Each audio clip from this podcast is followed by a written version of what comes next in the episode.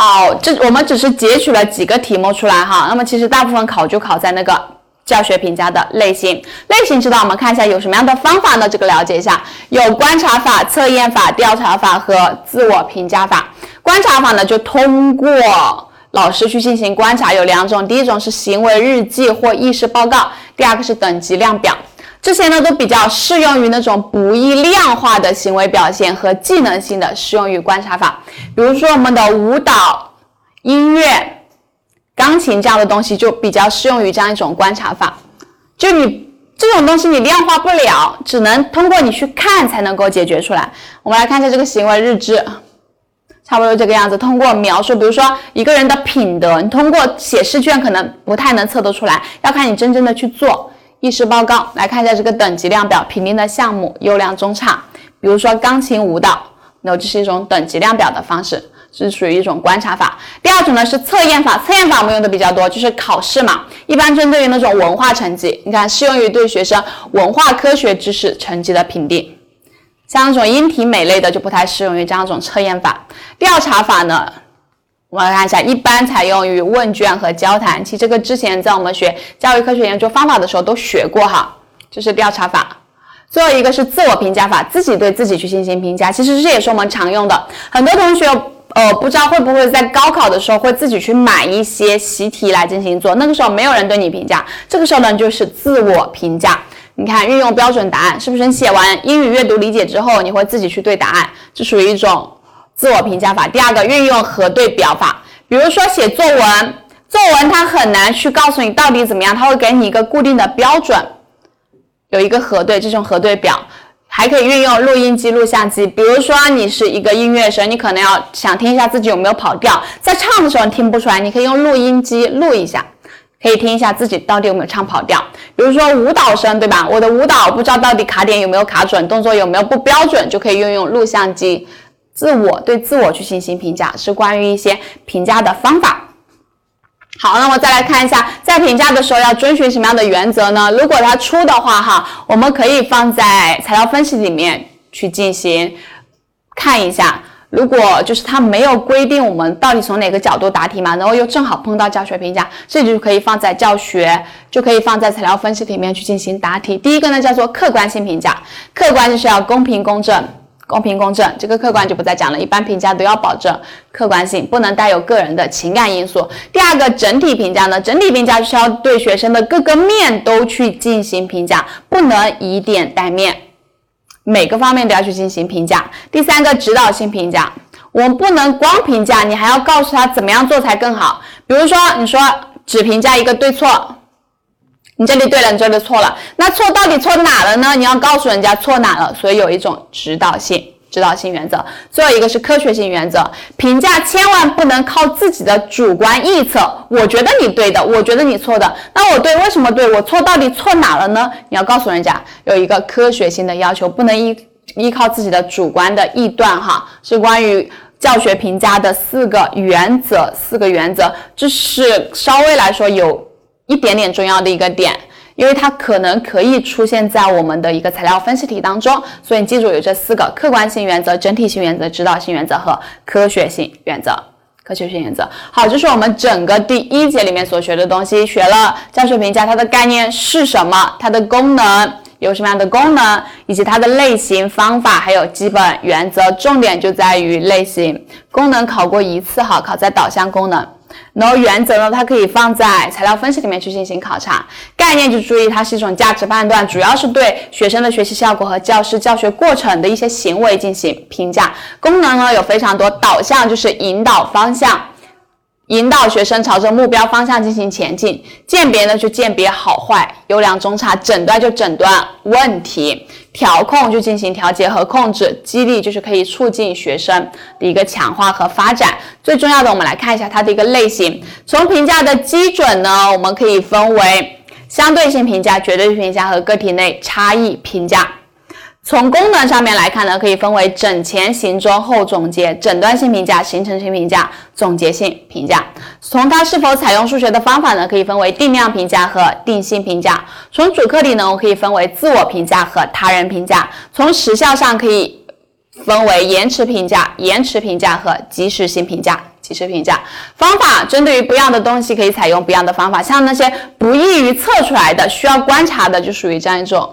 不易于量化的，就适用于这样一种观察法；然后文化科学成绩呢，就适用于测验法；然后问卷、什么访谈，就属于一种调查法；还有自我评价法，比如可以运用标准答案呐，还有我们的运用一些摄像机、录音机来进行评价，就属于一种自我评价法。最后它的原则呢有四个，要坚持客观性原则、整体性原则、指导性原则和科学性原则。客观性原则其实也是教学评价当中最基本的要求。基本的要求，我们来看一下最后一节内容，教学反思这节考察来说非常非常的少哈，考评来说相对来说是比较低的。我们一起来看一下它有哪些内容，讲了教学的反思反思的概念是什么，为什么要进行反思，它的作用有什么，评反思的内容以及主要类型，还有它的一个方法。首先看一下它的一个概念，教学反思呢，它是指教师为了实现有效教学，对已经发生或正在发生的教学活动以及这。些教学活动背后的理论假设进行积极、持续、周密、深入调节的思考，也是，也就是说，教学反思是教师对为了实现有效教学，对自己的一些教育活动进行反思、进行思考，属于教学反思，这是它的一个概念。我们来看一下为什么要进行教学反思呢？第一个，教学反思它有助于教案的改进。不知道各位同学有没有写过教案哈？写过教案之后呢，教案最后一行其实还会有一个教学反思。就是有利于教学教案的一个改进，因为有的地方还有叫做二次教案嘛。教案并不是写一次就可以用一辈子的哈，就可以用一年的。你上完一堂课，你的教案就要去进行改的，所以有利于教案的改进。第二个呢，教学反思为撰写教学研究论文提供了丰富的素材，丰富的素材。有一些我们的教学论文就可以通过参考反思嘛。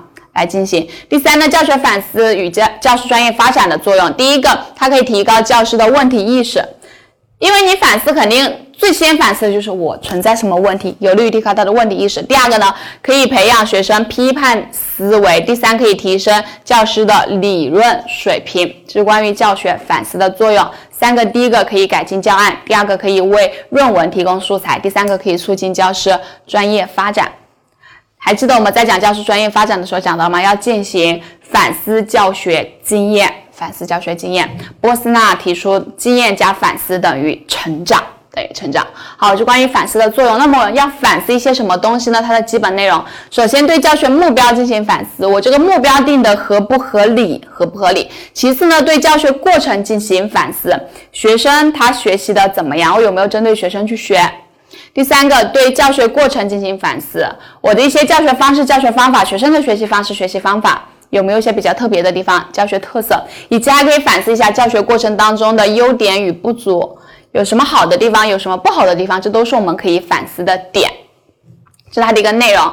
那么有什么样的类型呢？根据不同的分类依据，又分为了不同的反思啊，这个也是了解一下就可以了。它的基本流程可以分为教学前反思、教学后反思，还有教学中反思，就是前中后它的一个流程。你就看到流程就是前中后嘛，教学前、教学中、教学后的一个反思。第二呢是根据反思的主体，一个人反思呢叫做自我反思，一群人来反思呢叫做集体反思。比如说我自己来反思，然后整个，比如说整个年级年级组的老师一起来反思一下，哎，为什么我们整个年级的这一科目这个科目的成绩这么差？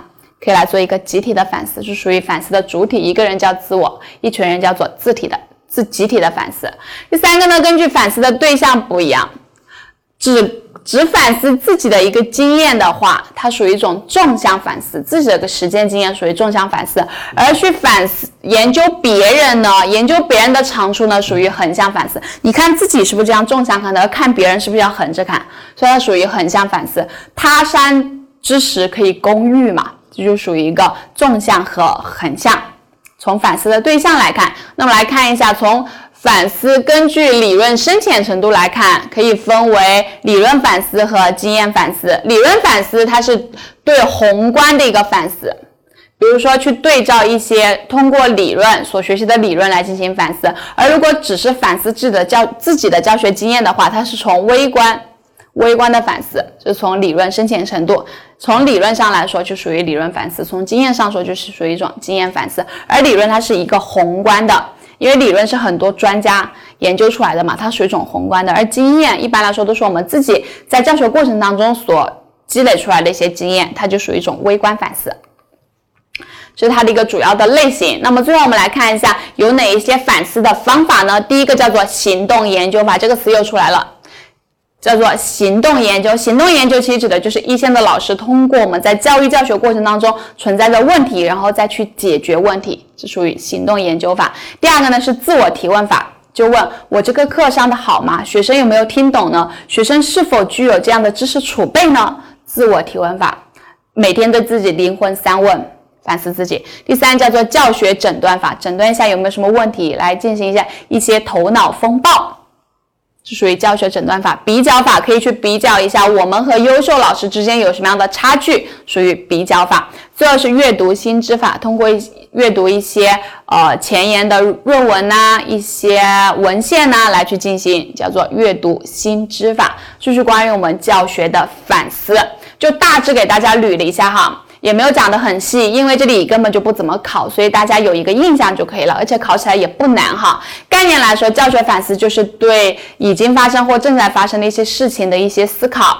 那么作用呢？第一，有利于教案的改进；第二，可以为写论文提供素材；第三个，可以促进教师的专业发展。反思的内容呢，可以反思教学目标，反思教学。过程反思教学特色，还可以反思教学过程当中的不足以及教学过程当中的优点。它的类型的话，从不同的角度可以分为不一样的。从基本流程上可以称作为教学前反思、教学中反思、教学后反思。主体来说可以自我反思和集体反思。对象来说可以分为纵向反思和横向反思。很像是他山之石可以攻玉，去研究别人的长处。理论深浅的可以分为理论反思和经验反思。理论属于宏观上的，所以是对宏观的反思；经验属于微观上的，所以属于微观教学微观反思。然后它的方法呢，比如说可以去跟别人进行对比，属于一种比较法。然后通过去研究教学过程当中问题，去解决问题，属于行动研究法。每天对自己灵魂三问。属于自我提问法，去阅读新的一些比较前沿的文献呢，属于阅读新知法，进行头脑风暴去诊断问题，属于教学诊断法。教学诊断法，好，这是关于我们整个的一个。